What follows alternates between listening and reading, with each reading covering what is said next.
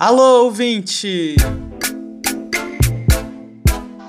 Olá, você que nos ouve na Rádio FRJ e nas plataformas de podcast. Estamos de volta com Levante Sua Voz, programa quinzenal do Intervozes Coletivo Brasil de Comunicação Social. Aqui você fica por dentro das análises mais precisas sobre os temas quentes da comunicação no Brasil e no mundo. Um programa com diferentes sotaques e contribuições de todo o país. Eu sou a Mônica Mourão. Aqui quem fala é a Gisele Mendes e o Levante Sua Voz já começou. contra todas as violações, contra todas as opressões. Levante a sua voz. Com a fé de quem olha do banco a cena do gol que nós mais precisava na trave. A felicidade do branco é plena. A felicidade do preto é quase. Você certamente já ouviu a expressão discurso de ódio, mas você sabe o que significa? Sabe quais são os grupos que mais sofrem com esse tipo de agressão? E como esse problema se relaciona com o momento histórico que a gente vive? No 11 episódio do Levante Sua Voz, bora falar desse tema complexo e cheio de nuances. A gente começa por uma definição bem geral. Discurso de ódio é aquela manifestação ou incitação à violência contra um determinado grupo social. Discursos sexistas, racistas, LGBTfóbicos, xenofóbicos, de teor discriminatório, discursos que inferiorizam, que pregam a aniquilação do outro, que desumanizam o outro. Tudo isso pode ser considerado discurso de ódio. Não à toa, pessoas negras, LGBTs e mulheres costumam ser os grupos mais afetados. Frequentemente, aqueles que proferem esse tipo de discurso recorrem à liberdade de expressão como justificativa, do tipo: ah, mas eu estou exercendo o meu direito à liberdade de expressão. Será mesmo? É importante entender que a liberdade de expressão não é um direito absoluto. É um direito que deve ser equilibrado com os demais direitos humanos. A psicanalista Maria Lúcia da Silva explica pra gente. Não posso falar o que vier à minha cabeça, porque tem alguém que essa palavra pode estar dirigida. E essa palavra ela pode ser uma palavra de ataque, ela pode ser uma palavra de desmoralização, ela pode ser uma palavra de destituição do lugar do outro. Portanto, a liberdade ela é sempre relativa. Você não pode defender a morte de pessoas negras ou LGBTs e achar que está no seu direito de liberdade de expressão. Porque o que para você aparenta ser liberdade de expressão para a pessoa que está sendo ofendida é uma violação. É uma violação à dignidade da pessoa humana. A gente sempre associa o discurso de ódio àquela forma agressiva de falar, de tentar depreciar a imagem do outro, mas muitas vezes o discurso de ódio está disfarçado de hashtag minha opinião. E a minha opinião não pode ser utilizada como um aval para você estar tá expressando ali toda a sua forma de preconceito. A jornalista Maíra Azevedo, essa que você acabou de ouvir, já foi vítima de discursos racistas e ameaças de morte nas redes sociais. Mulheres negras são o principal alvo do discurso de ódio online. O pesquisador Luiz Valério Trindade analisou mais de 100 páginas no Facebook e 16 mil perfis para chegar a essa conclusão em sua tese de doutorado. Ele constatou que 65% dos usuários que disseminam intolerância racial são homens na faixa de 20 a 25 anos. Já 81% das vítimas de discurso de ódio nas redes sociais são mulheres negras, entre 20 e 35 anos, e que ascenderam socialmente. Médicas, jornalistas, advogadas e engenheiras negras estão entre os principais alvos desse tipo de discurso. O conselheiro especial para a prevenção do genocídio da ONU, Adama Dieng, destaca que todo crime de ódio é precedido por um discurso de ódio. Ele diz ainda que, abre aspas, Todos têm de lembrar que o genocídio dos Tutsis em Ruanda começou com um discurso de ódio. O Holocausto não começou com as câmeras de gás, mas muito antes, com o um discurso de ódio. O que é observado em Myanmar contra a população rohingya também começou com um discurso de ódio. Fecha aspas. Pegando um exemplo brasileiro, se a gente olha para as eleições do ano passado, a gente vê que houve uma vitória expressiva de candidaturas trans. No entanto, elas sofreram ataques de toda ordem nas redes sociais, antes, durante e depois da campanha. É o caso da vereadora de Niterói, Beni Brioli, mulher negra e trans que teve que sair do país por conta das ameaças de morte. Rony Lessa vai te pegar, cuidado com a metralhadora. Recebo uma ameaça com o endereço da minha casa, meus dados, coisas pessoais da minha rotina de vida, dizendo que eu mesmo ia na minha casa me dar um tiros de fuzil se eu não renunciasse ao meu mandato. Mandato não conta em cinco meses. Olha a afronta de, da, da conjuntura do cenário político que chegamos no país. O caso da Beng mostra pra gente que o discurso de ódio que se manifesta pela internet pode até parecer inofensivo a um olhar desatento, mas tem consequências muito reais. Muita gente acha que a internet é terra de ninguém e se aproveita do anonimato das redes para expressar o seu ódio e preconceito. Mas tem outro elemento nessa equação. Esse tipo de discurso gera engajamento, que se reverte em mais visualizações, compartilhamentos e acaba por pautar o debate público. Mais engajamentos refletem mais lucro para as plataformas. O modelo de negócio das grandes plataformas digitais, como Facebook, Twitter, YouTube e Instagram, se alimenta desse tipo de discurso e lucra com isso. O Manual do Usuário, em parceria com The Intercept Brasil, analisou mais de 17 mil rankings daquela aba em alta do YouTube. Esses rankings são compostos por 50 vídeos e são atualizados a cada 15 minutos pela plataforma. Os resultados mostraram que dos 10 canais que mais cresceram no total de aparições nos rankings, metade era de extrema direita e apoiavam Jair Bolsonaro, então candidato à presidência. A pesquisadora Yazodara Córdova fez um experimento interessante. Com o navegador recém-instalado, ela acessou o YouTube e foi assistindo aos vídeos recomendados.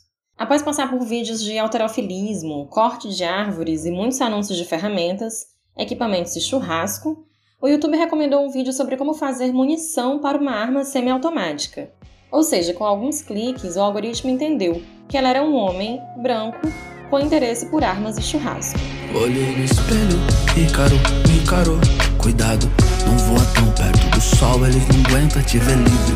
Imagina te ver rei, o abutre quer te ver de algema. Pra dizer, ó, oh, não falei no fim das contas. No ano passado, o Intervozes fez uma série de lives sobre os desafios da democracia em tempos de pandemia. Em um dos debates, a jornalista, professora e integrante do Intervozes, Ana Cláudia Mielk, mostrou como o discurso de ódio responde a uma demanda atual do neoliberalismo e à reorganização desse sistema.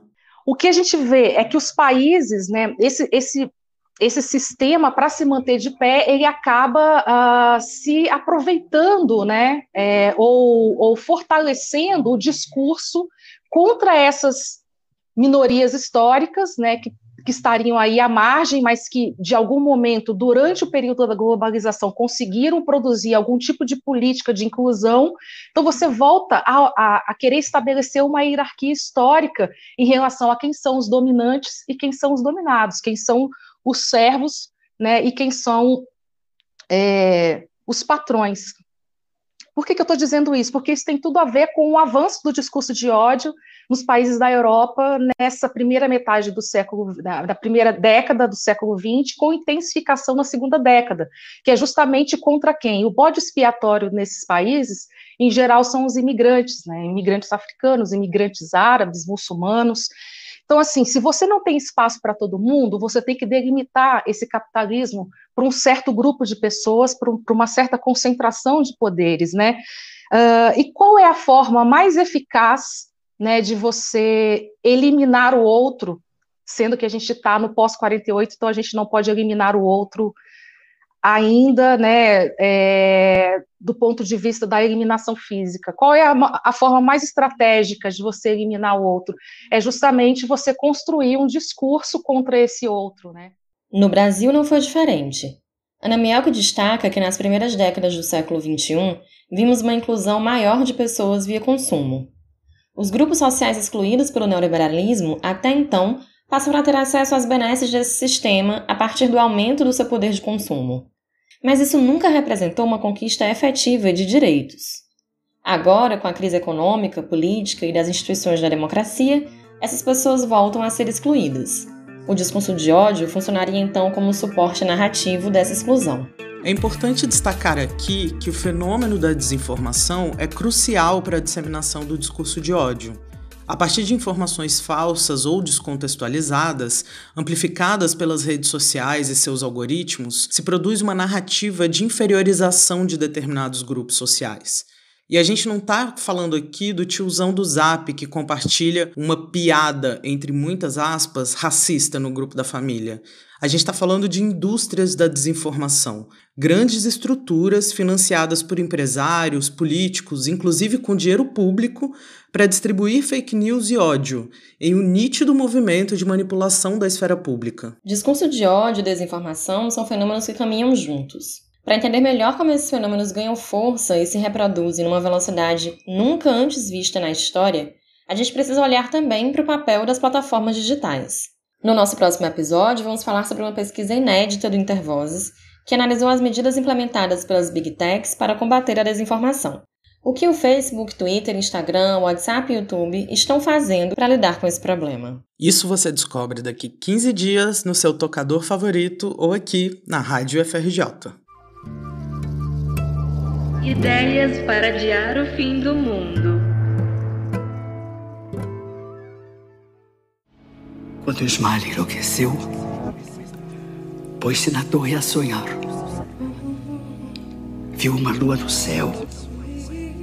Viu outra lua no mar. No sonho em que se perdeu, banhou-se toda em luar. Queria subir ao céu. Queria descer ao mar. E no desvario seu, na torre, pôs-se a cantar. Estava longe do mar. Como a gente combate o discurso de ódio? Que estratégias a gente pode usar para desconstruir esses discursos?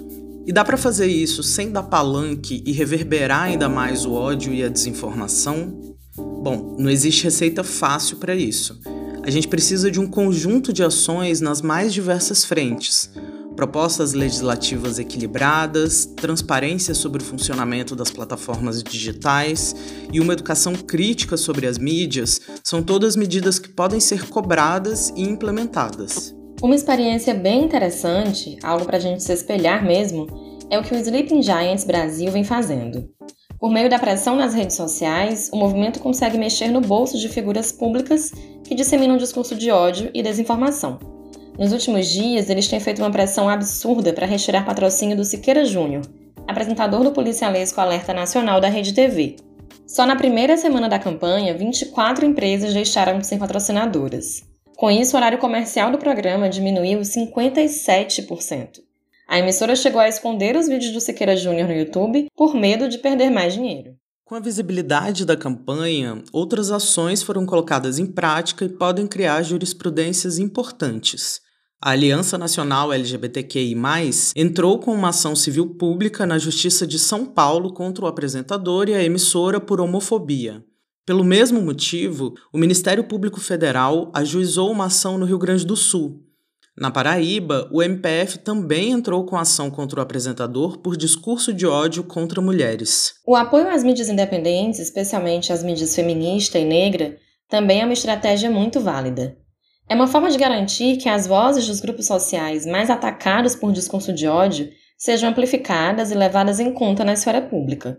A gente recomenda aqui que vocês procurem saber mais e compartilhem conteúdos de mídias como Alma Preta, Revista Asmina, Revista Afirmativa, Portal Galé 10, Agência Patrícia Galvão e Portal Catarinas, entre vários outros. Os links desses estão tudo aqui na descrição do episódio. A gente termina por aqui mais um episódio do Levante Sua Voz. Você pode ouvir o nosso programa quinzenalmente na Rádio FRJ e também nas plataformas de streaming. Neste episódio, utilizamos áudios do GNT, o Altab e Rede TVT. O Levante Sua Voz é uma produção do Intervozes, Coletivo Brasil de Comunicação Social. Esse episódio contou com a produção de Gisele Mendes. Na locução estamos Gisele e eu, Mônica. Na edição e finalização, Iago Werneck. A música que ajudou a compor a trilha desse episódio foi Ismália, do Emicida. A gente se vê daqui a duas semanas. Até lá!